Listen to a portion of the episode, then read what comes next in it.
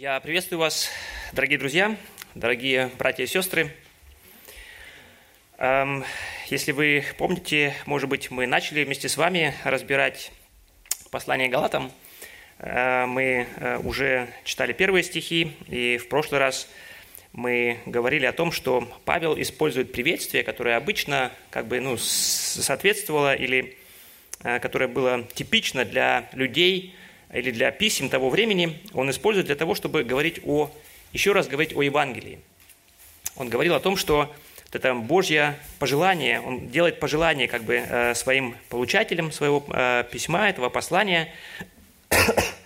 Он говорит о мире, о благодати и указывает, что источником этого, источником мира, источником благодати является Бог – и мы вместе с вами читали о том, что, э, как это и представлено в этих первых стихах, о том, что спасение, оно задумано было Богом Отцом, Он проявил свою волю в том, чтобы мы были спасены, и Христос, как э, Сын, был послушен этой воле Небесного Отца и воплотился, пришел на эту землю и совершил это наше спасение. Он взошел на крест для того, чтобы пострадать, чтобы этот гнев Отца, который мы заслужили, который был как бы нам, на нас направлен, Он взял его на себя для того, чтобы нам дать свою праведность. И это спасение, оно было завершено, опять же, Богом Отцом, когда Иисус был воскрешен им из, а, из мертвых. И сегодня мы вместе с вами хотели бы, давайте предложение, чтобы мы дальше пошли, а, посмотрели, порассуждали над следующими стихами, а, о чем говорит апостол Павел в этом послании.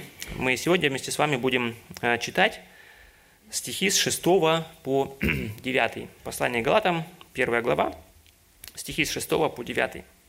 Здесь говорится, «Удивляюсь, что вы от призвавшего вас благодатью Христовую так скоро переходите к новому благовествованию, которое, впрочем, не иное, а только есть люди, смущающие вас и желающие превратить благовествование Христова.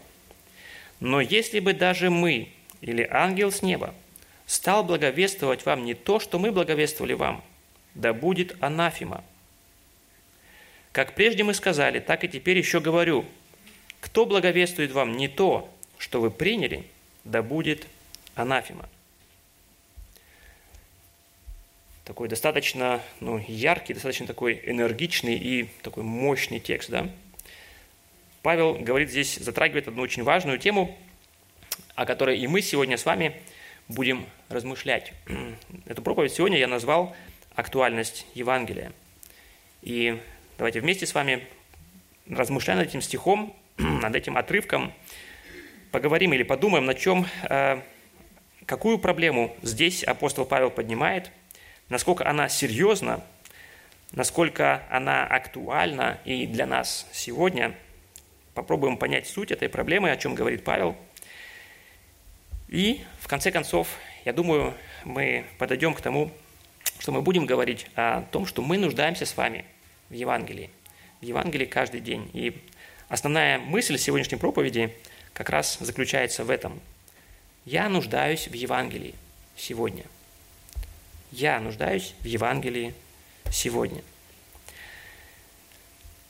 Если мы э, смотрим эти стихи, э, мы видим, что это это вот серьезное такое, очень э, яркое, мощное э, ну, заявление, которое Павел здесь делает, оно следует сразу за, э, за приветствием, которое Павел делает здесь.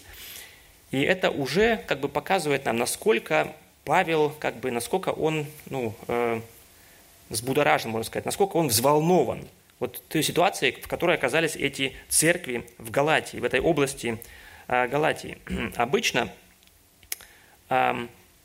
если вы посмотрите другие послания апостола Павла, у него есть как бы, прослеживается всегда такая, ну, такое э, мустер, да, такой ну, образец. образец, да. Он всегда э, приветствие делает, да, и всегда старается похвалить церковь, и потом как бы говорит дальше каких-то, может быть, э, наставления свои дает этой церкви. Даже если мы посмотрим вот в церковь в Коринфе, если вы прочитаете первую главу послания э, Коринфянам, первого послания Коринфянам, и просто больше ничего не будете знать об этой церкви, вы будете может быть, умиляться, да? «А, вот надо же, вот какие хорошие верующие, да? У них там все есть, там и познание есть, и дарование есть, и вообще, ну, ну что еще нужно? Как хорошо. Ну, потом мы читаем дальше послание, да, мы понимаем, узнаем, да, что там было много проблем. Там было много проблем гордости, много проблем плотского христианства, много проблем разделения. Все, во всем этом потом Павел говорит. Но даже вот эту церковь в Коринфе, где там два послания, большие проблемы, о которых потом он говорит, даже эту церковь он похвалил сначала. То есть было что похвалить. Здесь, смотрите, после, после приветствия сразу начинается проблема. Он сразу переходит к проблеме. У него даже нет времени, чтобы вот как-то похвалить. Он настолько, э, ну, настолько серьезно для него та, та, та ситуация, в которой находилась эта церковь, что у него нет времени. Он сразу переходит к описанию этой проблемы. Удивляюсь. Этим как бы он выражает свое состояние. Я, я удивлен, я поражаюсь. Как так можно? Что вы делаете? Павел выражает удивление действием этих верующих в Галатах – в этой области, в Галатии, и это слово означает и удивление, и своевременно и упрек тоже. Павел буквально упрекает Галат в предательстве. Он говорит далее, вот в этом шестом стихе, что вы переходите к новому благовествованию. Вот этого слова, которое здесь, э, или выражение, которое используется, оно обычно тоже как, используют как военный термин. Вы дезертиры, вы предатели – что вы делаете? Вы ушли от того, что истина, вы переходите к новому благовествованию. И причина этому как раз в том, что они оставили учение Евангелия и переходят к этому иному благовествованию. Почему? можем сказать, подумать, да, ну, ладно, вот э, там были проблемы в других церквях, да, вот эти разделения, да, вот это вот, кажется, ну, такие склоки, какие-то, э, ну, вот что-то такое может быть, ну, вражда внутри церкви, это кажется, ну, там что-то, это очень такое плохое, да, мы видим это, может быть, переживаем, это неприятно для нас. Но здесь Павел касается гораздо большей проблемы. Церкви в Галатии находились в гораздо большей э, опасности, в ситуации, которая была намного более опасна, чем все эти разделения, все эти, может быть, э, плотские проявления э, в других церквях, как в церкви в Коринфе. И Почему это так? В шестом стихе он говорит, он обозначает проблему. То, что вы делаете, тогда, когда вы переходите к новому благовествованию, по сути, вы уходите от Бога. Этим самым вы уходите от того, кто призвал вас. А кто это был? Это был Бог. Бог призвал их, Бог призвал их через Евангелие Иисуса Христа, дал им это спасение, и теперь Павел утверждает здесь, если вы переходите к новому Евангелию, значит, вы уходите от Бога. Не больше и не меньше. Если мы читаем это, если мы понимаем это, мы можем ну, начинать сопереживать и понимать, почему Павел находится в таком вот возбужденном, в таком э, состоянии.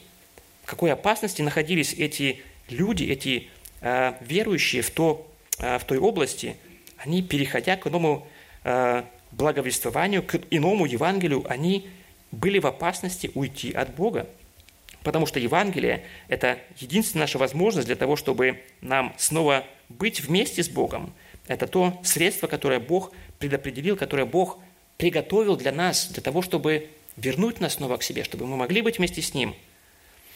Как мы можем оставить это Евангелие, если мы принимаем за истину, что можем спастись не благодатью, не милостью нашего Бога, а чем-то иным или чем-то еще, помимо этого Евангелия. Может быть, нашими какими-то делами особыми, какими-то действиями, какими-то особыми обрядами, какими-то ну, святыми особыми какими-то действиями, может быть, какими-то предметами, которые имеют определенную силу.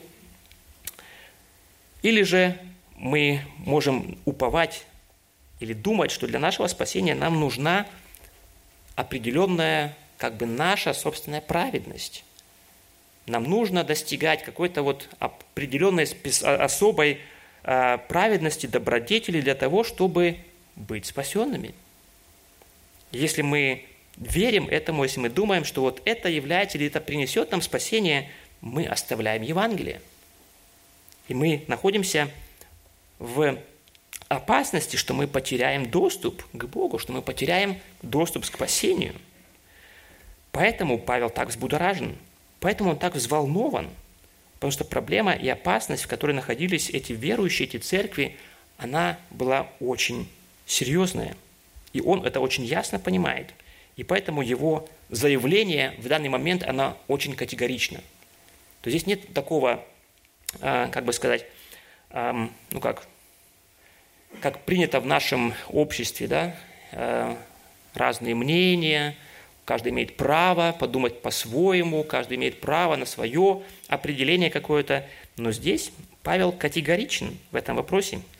Если мы читаем дальше, он, если мы читаем внимательно этот стих или этот отрывок, он утверждает неизменность Евангелия. Нет ничего другого, и оно не может быть изменено или поменено. Здесь он говорит э, в стихе 7, которое, впрочем, не иное.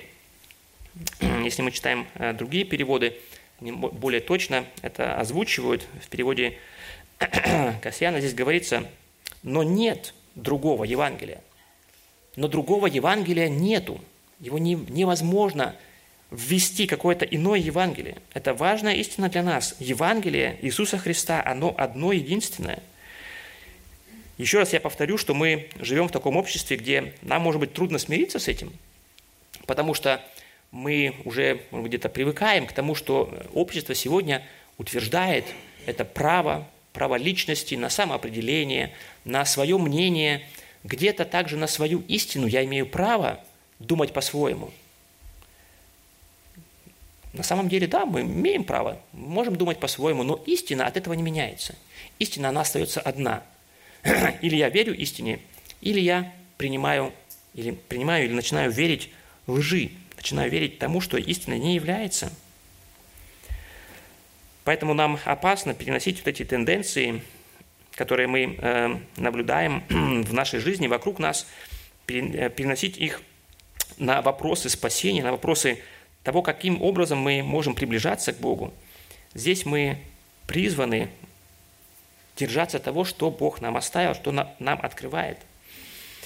И во всем творении, как утверждает апостол здесь, во всем творении нет такого авторитета, который бы имел право на то, чтобы это Евангелие, весть или весть о том, каким образом мы спасаемся, чтобы эту весть изменить. И апостол здесь э, использует даже такое, ну, как преувеличение.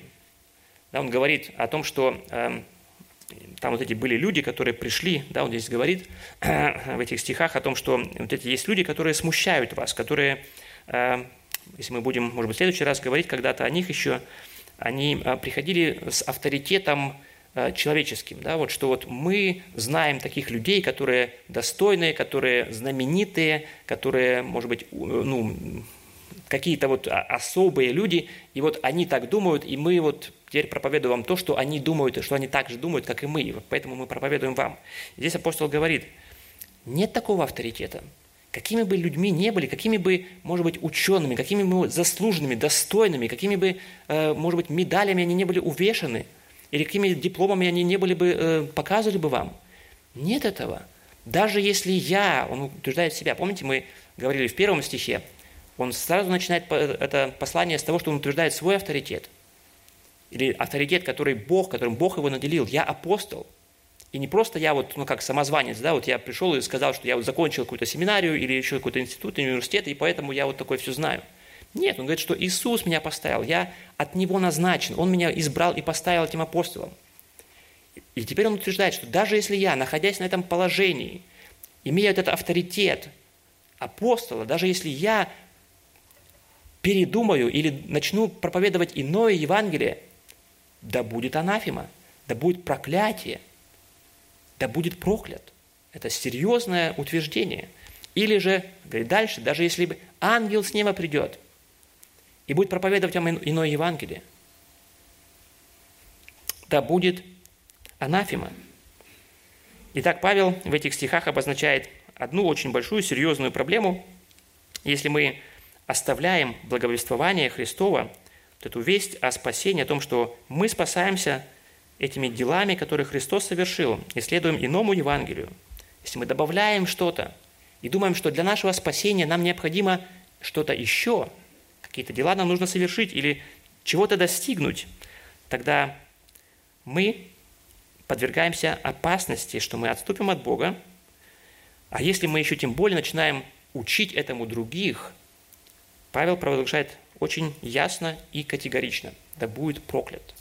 Он призывает проклятие на тех людей, которые, эм, которые имеют эту дерзость да, изменить Евангелие.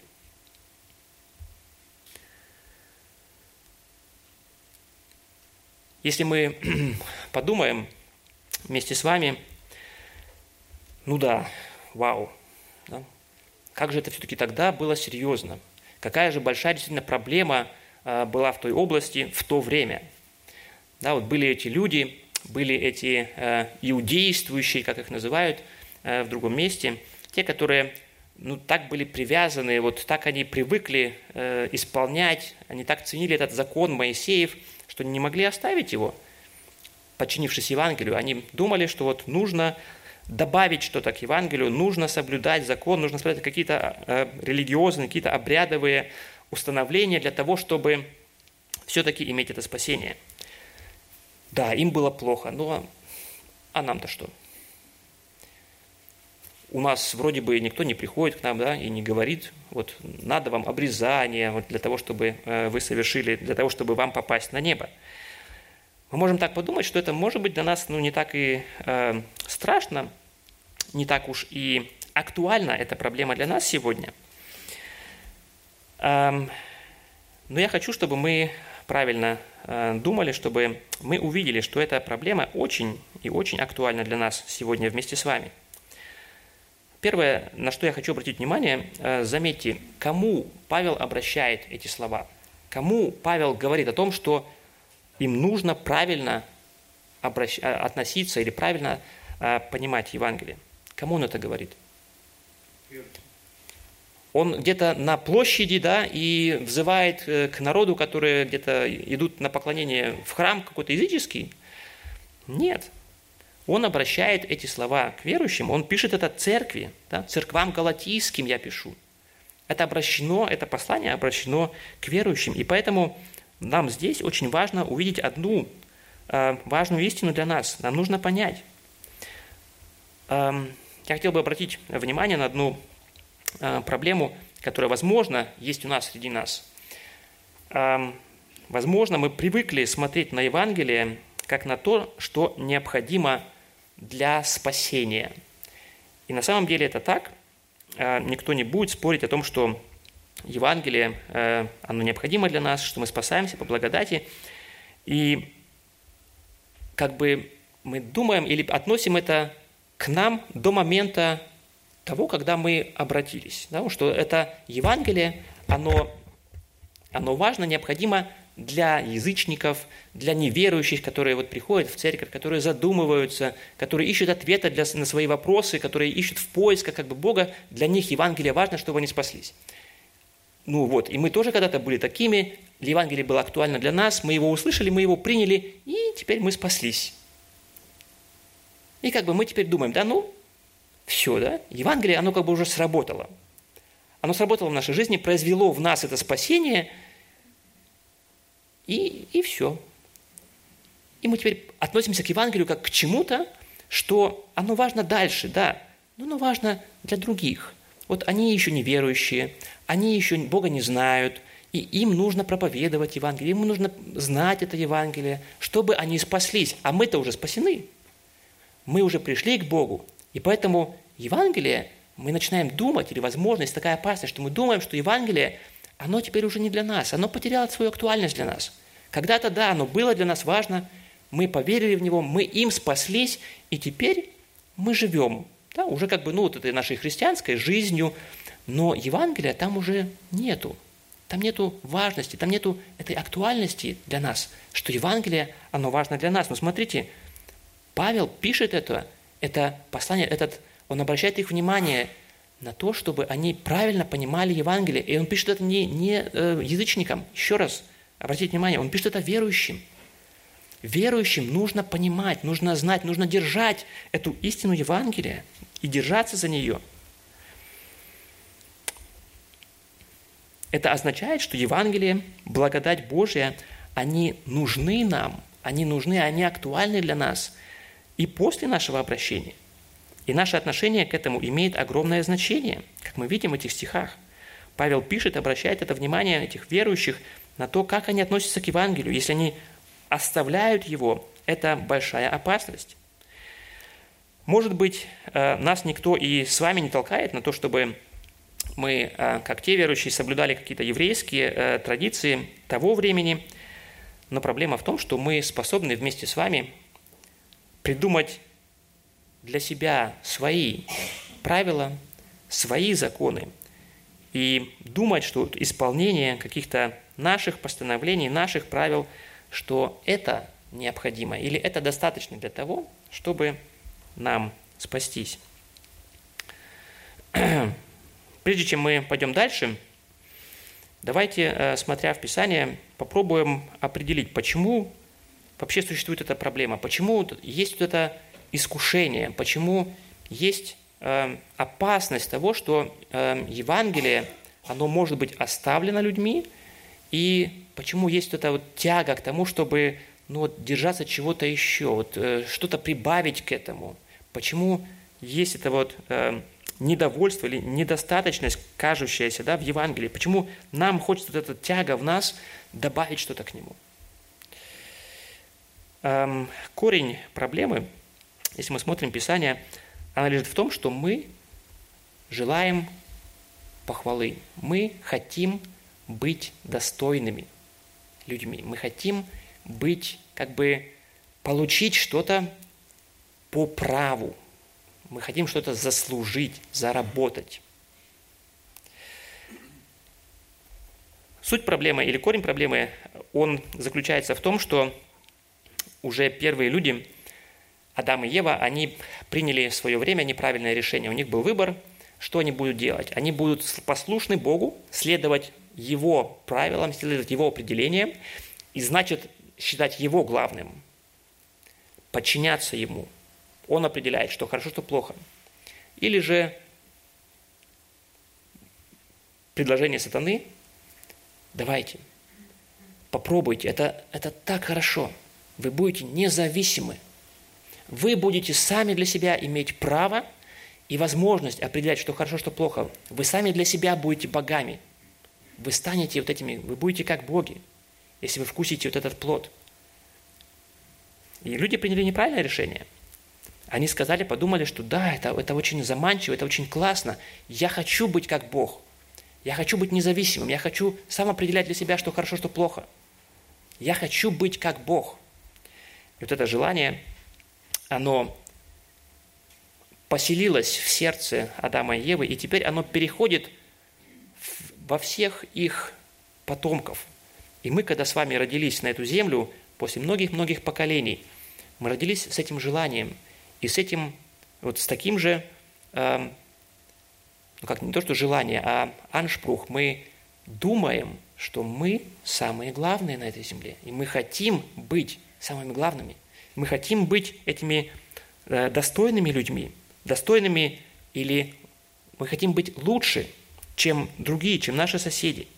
Даже если мы, может быть, не ходим э, надутый или задравший нос, но все равно нам приятно, когда нас хвалят, да, когда вот это другие дают нам свидетельство, что мы достойные люди, это нам приятно, и когда, наоборот, нас критикуют, когда говорят, что вот ты сделал что-то неправильно или что ты сделал что-то нехорошее, это неприятно для нас. Это действительно, я не знаю, как э, в вашей жизни вы это наблюдаете, а, но вот э, в прошлом летом Богу нужно было мне показывать и учить, а, вот насколько я полюбил похвалу, насколько это было для меня приятно. У нас э, на работе Эм, есть как бы ну, внутреннее такое э, место э, в компьютере, где мы можем ну, оставлять всякие сообщения, мы можем там какие-то идеи свои предлагать, и другие, другие коллеги, они это читают, и потом э, ну, как бы оценивают это хорошо, нравится, да, молодец, или, ну, просто какие-то комментарии оставляют. И вот э, я когда писал какие-то, давал свои идеи, что-то напишу, какое-то предложение сделаю, и там потом смотрю, один понравилось, одному понравилось, другому понравилось, и потом еще там и еще, и еще, и еще. Вау, приятно, так было хорошо. Потом еще раз пишу, и потом уже смотрю и жду. Так, сколько же человек значит понравится? Во, вот, там 15 человек понравилось. Вау, хорошо. И Бог это видел, а я не замечал. И Богу потом надо было э, показать мне, что я полюбил эту похвалу людей. Потому что вот в один раз, вот просто вот как вот обрубило. Я опять пишу, опять ожидаю, что вот сейчас похвалят, а никто не хвалит. И наоборот пишут, м-м, ну, не, это там, это, это что-то ты придумал, это совсем не то, нехорошо. И знаете, как потом было больно? И через эту боль Бог показал мне, а, смотри, почему тебе сейчас больно-то? Почему ты сейчас так страдаешь, так переживаешь, почему ты так взволнован, взбудоражен? Потому что ты полюбил эту похвалу, тебе нравится, ты уже все это делал для того, чтобы получить вот эти вот э, хорошо, молодец, чтобы получить эту похвалу. Не нужно было каяться за это и относиться, учиться, относиться к этому правильно. Мы любим похвалу, мы хотим вот этого, у нас вот это вот, ну как, аншпрух, мы думаем, что мы достойны. И мы хотим это доказать, мы хотим быть такими, мы хотим по праву что-то получить. И это мешает нам, или поэтому мы не восприимчивы к милости. Поэтому милость для нас неприятна. Может быть, такой немножко э, пример, да? Почему нам неприятна милость? Потому что милость показывает наше банкротство, нашу нищету. Милость мы получаем тогда, когда у нас нечем заплатить. Мы получаем ее просто так. Милость – это что-то, что мы не заслужили, и мы не могли ее заслужить. Такой просто пример. А, мы охотно гораздо готовы что-то заработать, чтобы после этого чувствовать себя достойным, чувствовать себя хорошо, что мы получили что-то, мы получили это по праву, я обладаю этим достоинством, и я это, это достоинство, оно теперь как бы я вижу, оно доказано тем, что я получил какую-то вот или похвалу, или э, ну, что-то хорошее, я заработал это, имею по праву. И представьте вот себе такой пример. Может быть, э, вы еще застали это время, э, раньше, по крайней мере, в, э, в Союзе, э, ну, как в школе или в институте, где-то в техникуме, там были такие, ну, как э, разнарядки, или как их назвать, вот э, на одном курсе или в одном классе или в одной параллели вот должно быть столько-то отличников. Вот, вот хоть кровь из носа, вот, вот э, сделай так, чтобы было столько-то вот отличников у вас. И вот представьте, э, что учитель э, выбирает вас и говорит, да, слушай, вот ну, надо мне кому-то поставить хорошую оценку. Отлично, вот надо кому-то поставить. Ну вот давай это будешь ты. Хотя, ну вот по сути, ну, особых там таких каких-то выдающихся э, способностей у тебя нет.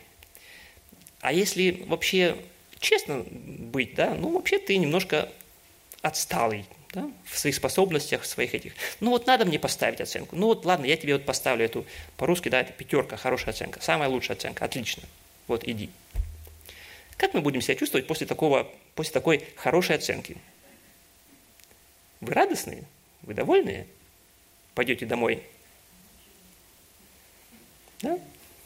Хотя оценка-то хорошая, подумайте, да, оценку-то получили вы хорошую.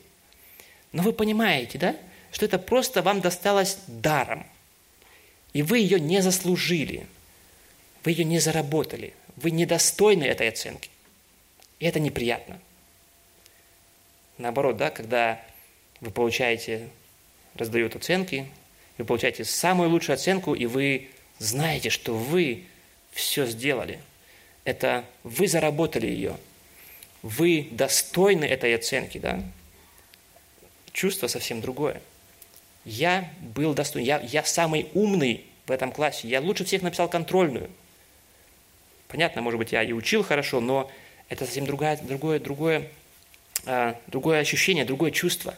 Я достоин.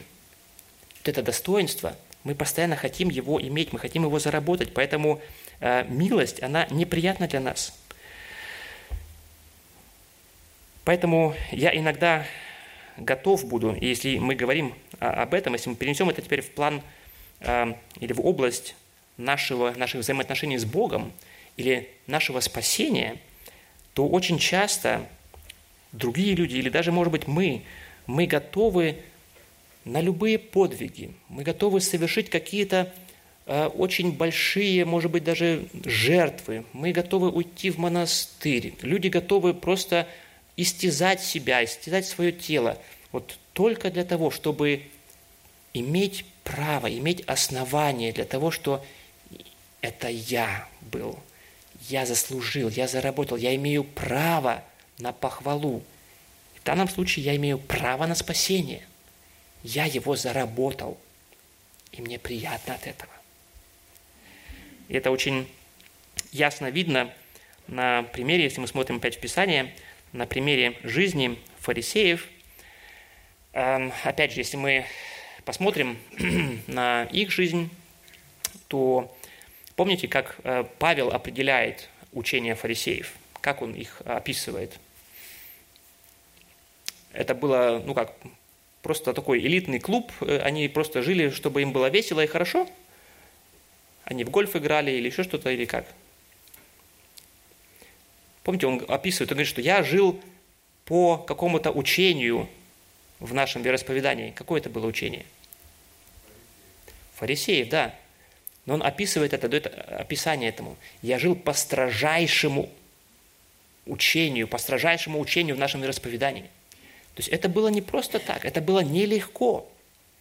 Эти правила абсолютные, которые постоянно как бы и э, фарисеи э, упрекали э, Христа, что он их не делал, не совершал, это были человеческие правила, но они были настолько, ну, ими была наполнена жизнь. Это было очень некомфортно, это было очень неприятно, это было столько, ну, много, ну, это было сложно жить. Все эти правила, думать об этом, все их соблюдать, они все ограничивали, все как бы мешали. Но они были готовы, они были готовы все это взять на себя, они готовы все эти правила, строгие правила, взять и соблюдать их. Для чего? Иисус, обращаясь к ним, или описывая их, видя их сердца, видя их мотивацию, он говорит, Матфея 23, 5, 7, «Все же дела свои делают с тем, чтобы видели их люди, расширяют хранилища свои и увеличивают воскрилие одежд своих, также любят предвозлежания на пиршествах и председания в синагогах и приветствия в народных собраниях. И чтобы люди звали их «Учитель, Учитель». Смотрите, Иисус, видя их сердца, Он видит их мотивацию. Это была как раз похвала. Они хотели вот своими этими, такой своей жертвенной жизнью, они хотели иметь право перед Богом, хотели иметь право быть особенными. И смотрели больше на людей, на их похвалу. Они очень ценили вот этим чувством собственного достоинства, делали все это на показ. И если мы э, еще одно место из Евангелия от Луки, прочитаем тоже знаменитая молитва э, фарисея, она как бы опять открывает его сердце, сердце вот этих людей. Луки э, 18 глава, с 9 по 13 стих, здесь говорится – Сказал также к некоторым, которые уверены были о себе, что они праведны. Да? У них хорошее чувство. Они думают о себе хорошо. Они уверены в себе. У них нет каких-то сомнений или терзаний каких-то.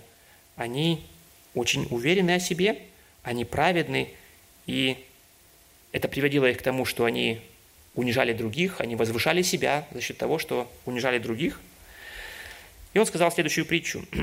Два человека вошли в храм помолиться. Один фарисей, а другой мытарь. Фарисей, став, молился сам себе так. «Боже, благодарю Тебя, что я не таков, как прочие люди, грабители, обидчики, прелюбодеи, или как этот мытарь. Пощусь два раза в неделю, даю десятую часть из всего, что приобретаю. Мытарь же, стоя вдали, не смел даже поднять глаз на небо, но, ударяя себя в грудь, говорил, «Боже, будь милостив ко мне, грешнику». Да? Смотрите, какое чувство у фарисея, как он себя чувствует, его самочувствие, как он себя чувствует. Он уверен в себе, да? он уверен в своей праведности. И на каком основании он это делает? На каком основании, на чем он основывает это свое, свою уверенность? Он основывает ее на своих, на своей жизни, на своих делах. Вот я делаю то-то, я делаю то-то, и поэтому я достоин. Поэтому я достоин того, что я праведен. И я достоин того, что ты меня примешь потом к себе. На основании своих дел, которые он делал. И к чему это привело, в конце концов, такой подход или такое отношение. Мы читаем об этом э, с сожалением, о чем говорит апостол Павел в послании к Римлянам, 10 главе, третьим стихом. Это опять э, в переводе Касьяна. Здесь говорится – Ибо не зная Божьей праведности и стремясь утвердить собственную праведность, они праведности Божьей не подчинились. Вот это проблема, которая, которая была, которая, э, в которой находились эти люди, фарисеи. Они утвердили или пытались установить собственную праведность. Они определили для себя, каким образом они будут служить Богу, и эти правила соблюдали и думали, что этого достаточно, это то, каким образом они придут или э, будут угождать Богу. И через это они не подчинились праведности, которая исходила от Бога. Как раз тому Евангелию, которое проповедуется. Они так полюбили свою праведность, потому что она давала им как раз это основание для похвалы. Основание для чувства вот этого хорошего. Я достоин, я праведен, я лучше других. И из-за этого они отвергли праведность, которую Бог предлагал им, совершенную праведность Христа, потому что эта праведность, она достается только по милости. Ее невозможно заработать, ее невозможно получить каким-то другим образом, только по милости, только на основании благодати Иисуса Христа. И эта опасность, она присутствует и сегодня э, здесь, у нас, в наше время, если мы пытаемся таким же образом установить нашу собственную праведность для того, чтобы чувствовать себя хорошо, для того, чтобы быть достойным, для того, чтобы быть лучше других. Это опасность, потому что в таком случае, если я так делаю, я восстаю против Евангелия и отвергаю его праведность. Так мы говорили с вами, почему это существует опасность вообще, что она актуальна и для нас, опасность законничества, потому что нам хочется что-то прибавить к Евангелию, потому что мы хотим чувствовать себя достойными. Мы хотим чувствовать себя людьми достойными, заслуживающими похвалу, потому что это приятно нам. Это дает нам право чувствовать себя значимыми, чувствовать себя, еще раз скажу, достойными людьми. Но это, как мы видим, опасно, потому что если мы этому искушению поддадимся, мы рискуем принять это иное, неверное, искаженное Евангелие. Почему же тогда Евангелие, или исходя из этого, мы можем тогда ответить на этот вопрос, почему Евангелие важно для нас? Почему Евангелие важно для нас сегодня, для нас как христиан, как уже обратившихся к Богу э, верующих? Первое – это то, что Евангелие лишает нас основания для того, чтобы похвалиться. Если опять мы вернемся Э, к первым стихам, о чем э, апостол говорил в этом послании, в его вот этим пожелании, мы уже говорили об этом, что э, он говорит о том, что идея спасения, она опять же исходит от Бога. Бог Отец имел эту, это желание и установил этот план. Каким образом люди, которые восстали против Него, которые были непокорны, непослушны Ему, каким образом они снова могут вернуться к Нему – они грешные, каким образом они снова смогут быть вместе со святым, непорочным Богом. Он э, изъявил это желание, и Бог, э, Бог Сын, Он был готов совершить это спасение через то, что Он воплотился, через то, что Он эту жертвенную, э, принес себя в жертву, принес э, свою жизнь там на кресте, на Голговском кресте, как жертву искупления за наши грехи. Опять же, Бог Отец завершает это спасение через то, что Он был через то, что Христос был воскрешен, как мы читаем э, также в, в Писании. И опять же, это спасение, оно теперь и применяется Богом. Спасение применяется через Бога Духа Святого, через посредством рождения свыше. То есть все, что мы видим необходимым для спасения, оно исходит от Бога и им применяется. Поэтому для нас не остается никакой, ну, никакого основания для того, чтобы похвалиться. Как мы читаем в Евангелии, э, в послании к Ефесянам, 2 глава, 8-9 стих, здесь говорится, «Ибо благодатью вы спасены через веру, и сие не от вас. Это Божий дар, не отдел, чтобы никто не хвалился». Опять же здесь говорится, почему нужно было Евангелие, почему нужна была эта милость. Потому что там нет никакой, никакого основания, никакой возможности для того, чтобы похвалиться. Похвалиться нам, что вот мы были особенными, мы были достойны, достойнее, чем те люди, которые не покаялись, которые не пришли к Богу, которые не приняли этот э, Божий подарок, Божий, Божий дар. Если бы мы спасались нашей праведностью или степенью нашего освящения, мы бы могли похвалиться этим. Но мы спасаемся даром. Поэтому нам нечего, нечем хвалиться. И Евангелие нужно для нас, для нас сегодня с вами, потому что оно нас смиряет.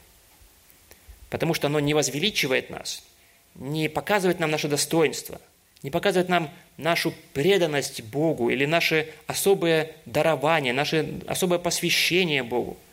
Но Евангелие, оно показывает нам нашу абсолютную нужду, нашу абсолютную э, неспособность к тому, чтобы нам спасти себя, но всю эту славу, она принадлежит Богу за наше спасение.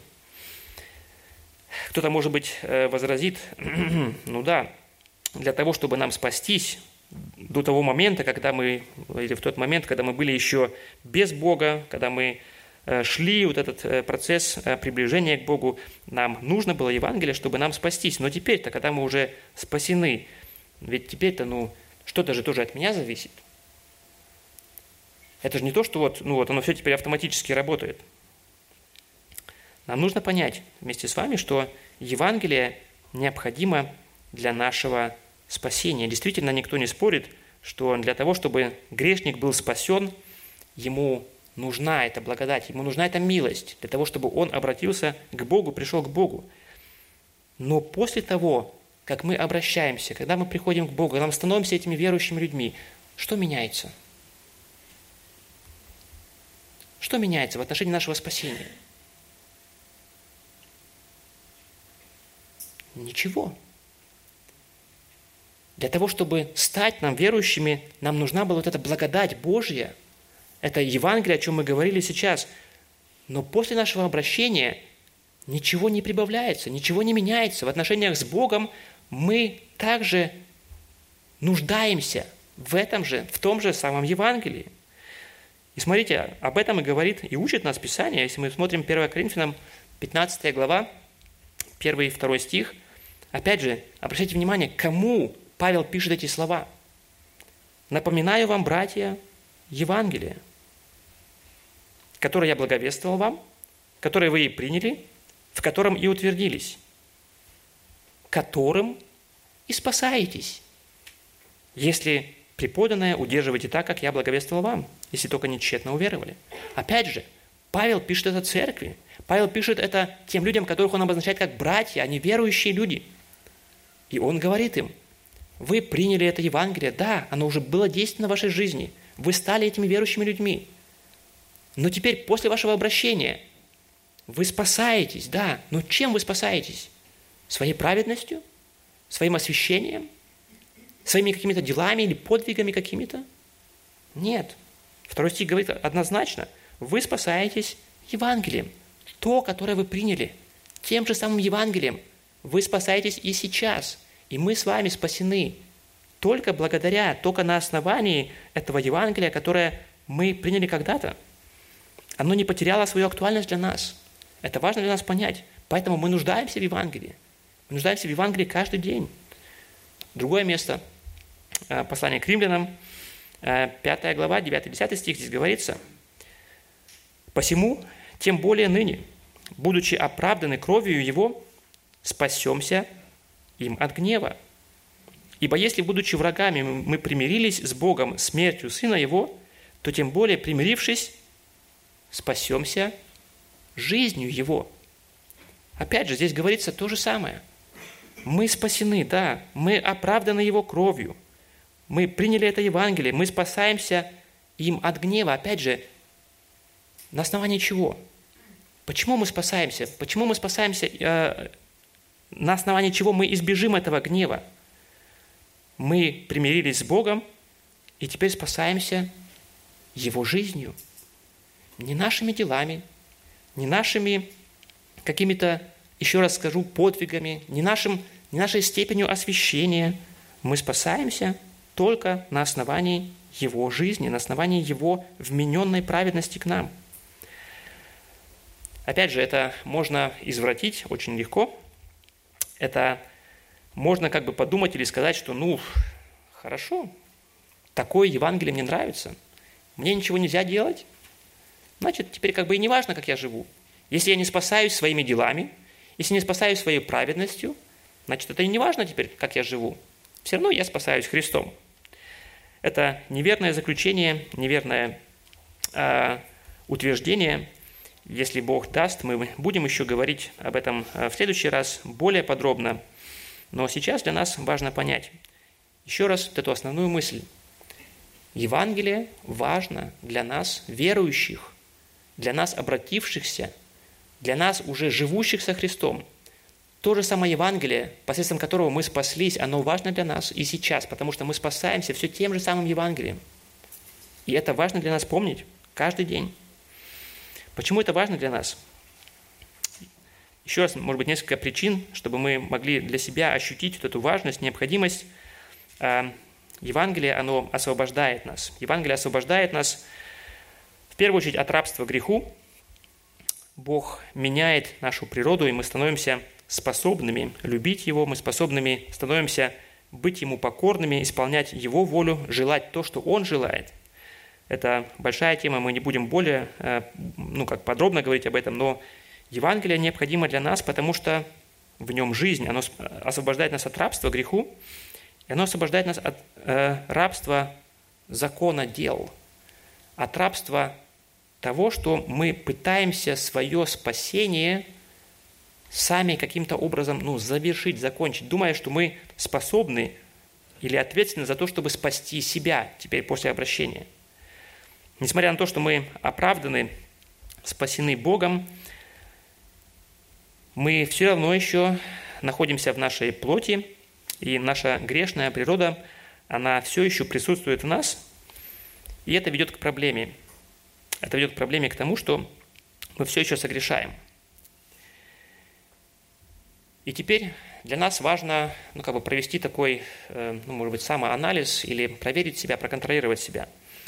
Что случается? Что получается в тот момент, когда я понимаю, да, что я совершил грех, что я э, был э, где-то невнимателен, неосторожен, или же я не устоял в искушении, я согрешаю. Что случается в этот момент? Если я думаю, что для моего спасения теперь нужна моя праведность, это приводит меня в отчаяние. Потому что я-то думал, что я уже вот такой, что я уже ну, вот, какого-то уровня достиг. Я думаю, что я уже ну, достоин какой-то вот, ну, какого-то ну, похвалы, ну, мы не хвалим себя, но, по крайней мере, я думал о себе, что я уже вот духовный, что я уже вот, ну, где-то вот зрелости какой-то достиг, что я уже на этом основании могу думать, что вот я, ну, хороший христианин, а здесь оказывается, что грех в моей жизни. Я совершаю грех, это приводит меня в не, а, недоумение. Я-то был доволен в свое время своим состоянием, я, может быть, даже внутренне гордился своей христианской зрелостью, своим, своим уровнем вот этого освящения, но это согрешение, этот грех в моей жизни, он лишает меня права этой, этой похвалы. И если я действительно имел вот это вот неправильное понимание – если я думал, что вот мое спасение, оно зависит от моей праведности, от уровня моего освящения, тогда грех в моей жизни, он приводит меня к удручению, он вызывает во мне уныние и может привести к депрессии. И на самом деле, если я думаю, что после того, как я обратился, э, мое спасение зависит от моих дел, от моей праведности, то на самом деле это тяжелое бремя, которое мы несем в нашей жизни.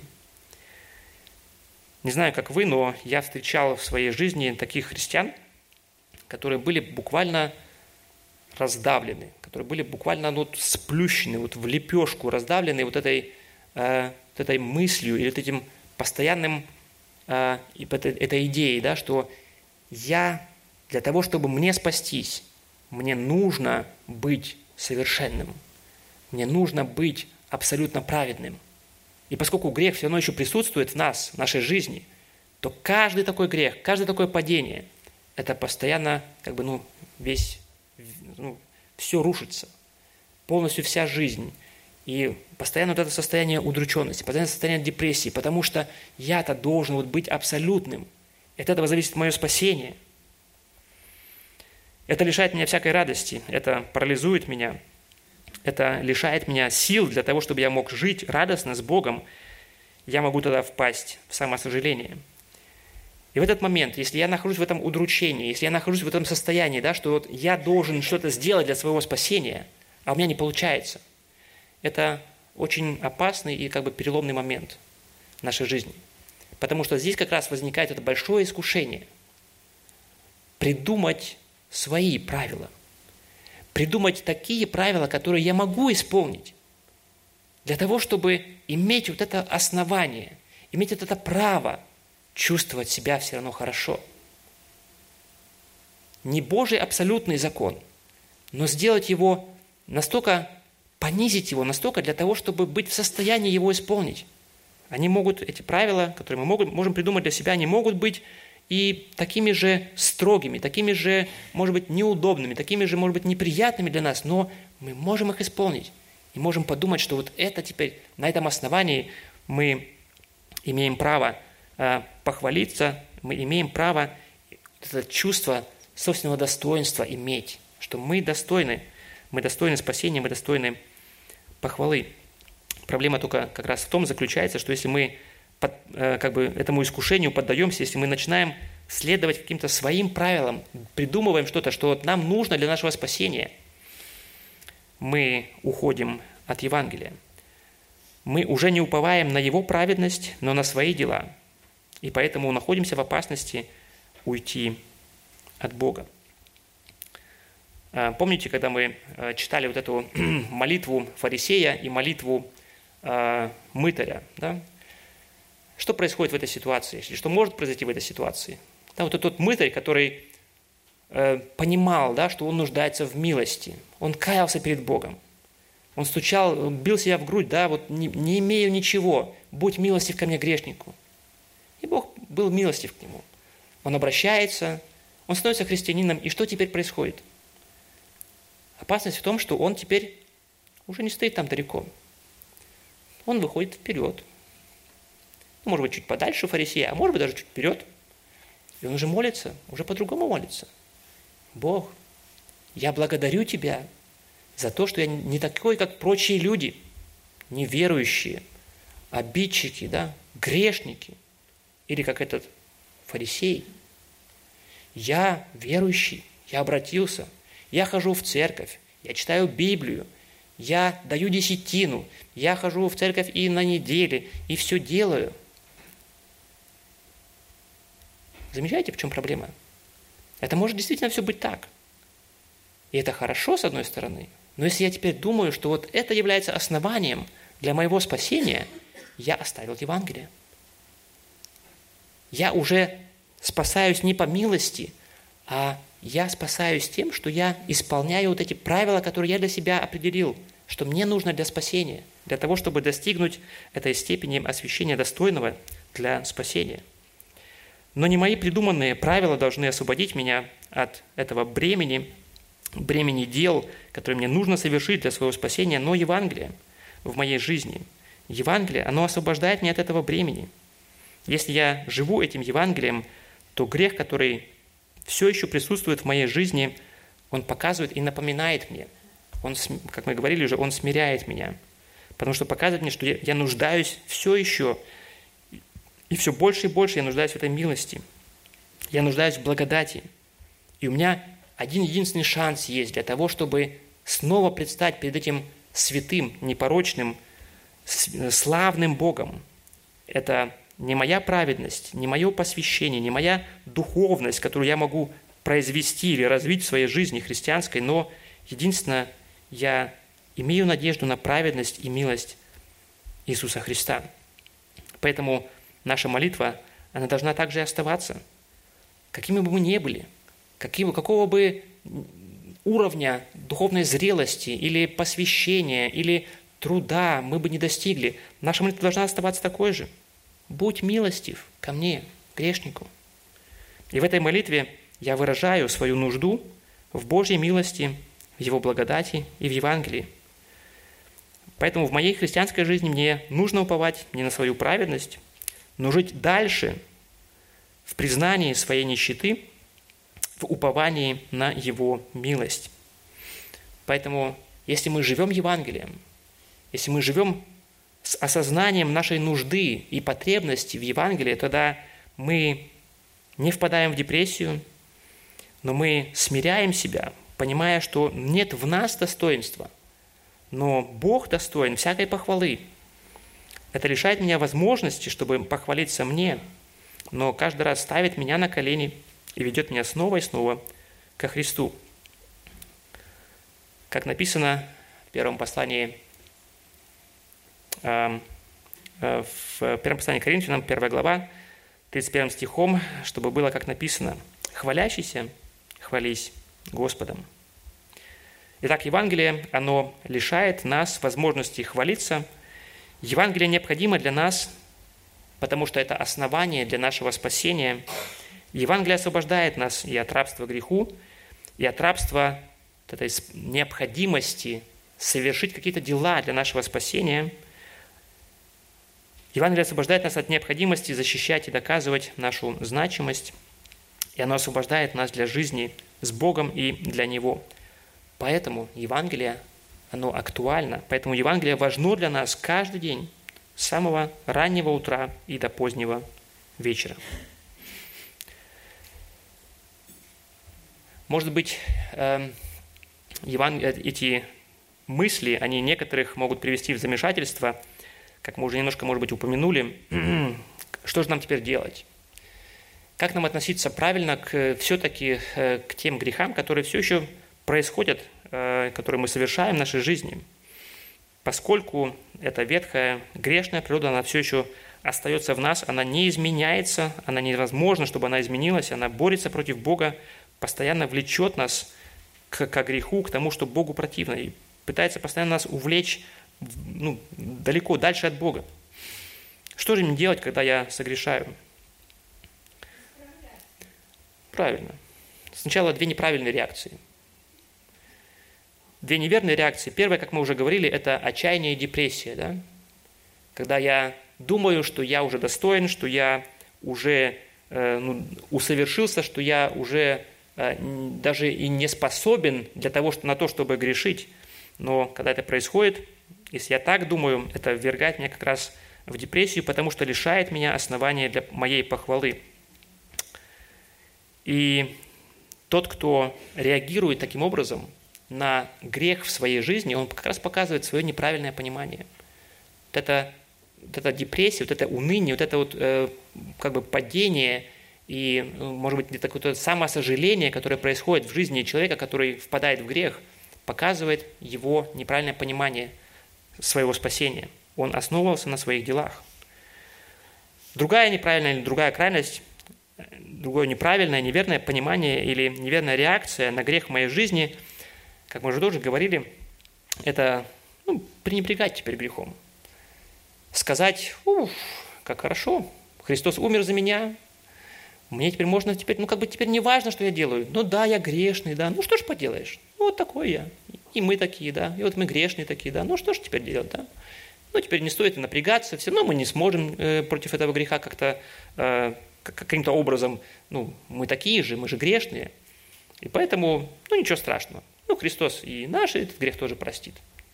Это тоже неправильная реакция, это неверная реакция. Тот человек, который рассуждает так, который думает так, он показывает, что он не имеет в себе жизни Божьей. Это очень серьезное предупреждение, которое мы э, читаем в первом послании Иоанна, 3 э, глава 9 стих. Здесь говорится о том, что всякий, рожденный от Бога, не делает греха, потому что семя его пребывает в нем, и он не может грешить, потому что рожден от Бога. Тот, кто имеет в себе вот эту Божью природу, он не может делать греха. То есть это э, значение от этого «не делает греха» не значит, что он не совершает никакого, ни единственного греха, что он совершенный, э, ну, абсолютный. Но здесь имеет в виду речь, речь идет здесь о привычных грехах, о тех, которые совершаются по привычке уже, которые постоянно присутствуют в жизни. Не каких-то отдельных падениях, но о грехе, который постоянно присутствует в жизни, который мне не мешает жить который у меня есть и который, на который я ну, так вот реагирую, да, ну что ж поделаешь, ну вот все мы такие. Это показывает, или это очень такое ну, серьезное предупреждение для нас, если это есть в нашей жизни, есть ли в нас вообще жизнь от Бога. Потому что Бог, Он противится, Он против всякого греха. Если мы Его дети, если мы имеем эту природу от, от Него, мы будем страдать, если в нашей жизни есть грех. И, как уже прозвучало здесь, верная реакция на грех – это исправление, это раскаяние, это снова возвращение к Евангелию. Мы спасаем, мы спасаемся только благодаря Его милости – то есть реакция верная – это не печаль мирская, не самосожаление и не пренебрежение грехом, но печаль ради Бога, которая ведет нас как раз к этому, к раскаянию и к изменению. И апостол Иоанн в другом месте, он говорит об этом, показывает это в первой главе, 9 стихом по вторую главу. Второй стих здесь говорится, «Если исповедуем грехи наши, то Он, будучи верен и праведен, простит нам грехи наши и очистит нас от всякой неправды». Если говорим, что не имеем, а что мы не согрешили, то представляем его лживым, и слова его нет в нас. Дети мои, сие пишу вам, чтобы вы не согрешали. А если бы кто согрешил, то мы имеем ходатая пред Отцом Иисуса Христа, праведника. Он есть умилостивление за грехи наши, не только за наши, но и за грехи всего мира. Да? Это как раз описывает нашу жизнь, нашу с вами жизнь, мы стараемся, имея вот эту Божью природу, мы стараемся жить достойно, мы стараемся жить в угоду Ему, стараемся быть покорными, послушными Ему, но все равно мы где-то падаем, мы где-то согрешаем. И здесь призывается не к тому, чтобы мы жалели себя, чтобы мы впадали в какое-то уныние, но нам нужно исправлять себя, нам нужно исправлять свой грех, нам нужно исповедовать его, нам нужно идти снова к Богу и уповать дальше на праведность Иисуса Христа, который один может и очистить нас от, и от этого греха, и уберечь от следующих грехов, но только на основании Его, Его милости. Если, может быть, кто-то есть среди нас, которые также ощущают на себе тяжесть своей вины, тяжесть грехов своих, возможно, вы тоже начинаете задумываться, задумываться о жизни, задумываться о вечности, ваша совесть, возможно, говорит в отношении вас и обличает вас, обвиняет вас в том, что вы согрешили. И Бог действительно, праведный судья, также гневается на вас. Если вы начинаете понимать это, ощущать Его праведность, Его грядущий суд, который Он объявляет на всех, кто совершил преступление, то Евангелие Иисуса Христа – это добрая весть о нашем спасении, это то, в чем вы нуждаетесь сегодня, что нужно и для вас сегодня. Возможно, вы уже пытались каким-то образом изменить себя, стать немножко лучше, стать достойнее для того, чтобы вот, ну вот теперь хотя бы прийти к Богу, чтобы вот э, на каком-то основании опять же почувствовать свое достоинство, что я вот уже чего-то добился, что-то оставил, стал немножко честнее, немножко чище, может быть, не говорю таких грязных слов, или таким, таким образом пытаясь как бы себя улучшить таким образом. Но это, опять же, это не то, что нам нужно, в чем мы нуждаемся. Мы нуждаемся не в том, чтобы заслужить или стать достойными спасения. Мы нуждаемся единственно в Его милости, в Его благодати. И эта благодать, она как раз заключается, это Евангелие, это благая весть, она заключается в том, что Бог любит нас. Несмотря на то, что Он совершенный, на то, что Он абсолютно справедливый, и Он будет наказывать любой грех, каждый грех, Он не может просто закрыть глаза на это. Он справедливый и святой. Но Он приготовил для нас этот план спасения. Потому что это вина, которую мы были виноваты. Это вина и наказание, которое мы заработали. Оно уже как бы Христос был наказан за нас. Вина наша, она была на Христа возложена, и Он страдал за нас. И теперь предлагает нам, вместо наших грехов, вместо нашей вины, Он предлагает нам свою праведность. Это та праведность, которая нам нужна. Только этой праведностью, совершенной праведностью Христа мы можем спастись. Это то, в чем мы нуждаемся. Мы, как те, которые приближаются к Богу, может быть, еще не зная Его, но и мы, как те, которые знают Бога уже. Мы, как верующие, мы нуждаемся в Евангелии, мы нуждаемся в правильном понимании отношения к Евангелию, нуждаемся в этом каждый день. Поэтому я нуждаюсь в Евангелии. И сегодня тоже. Аминь. Давайте помолимся.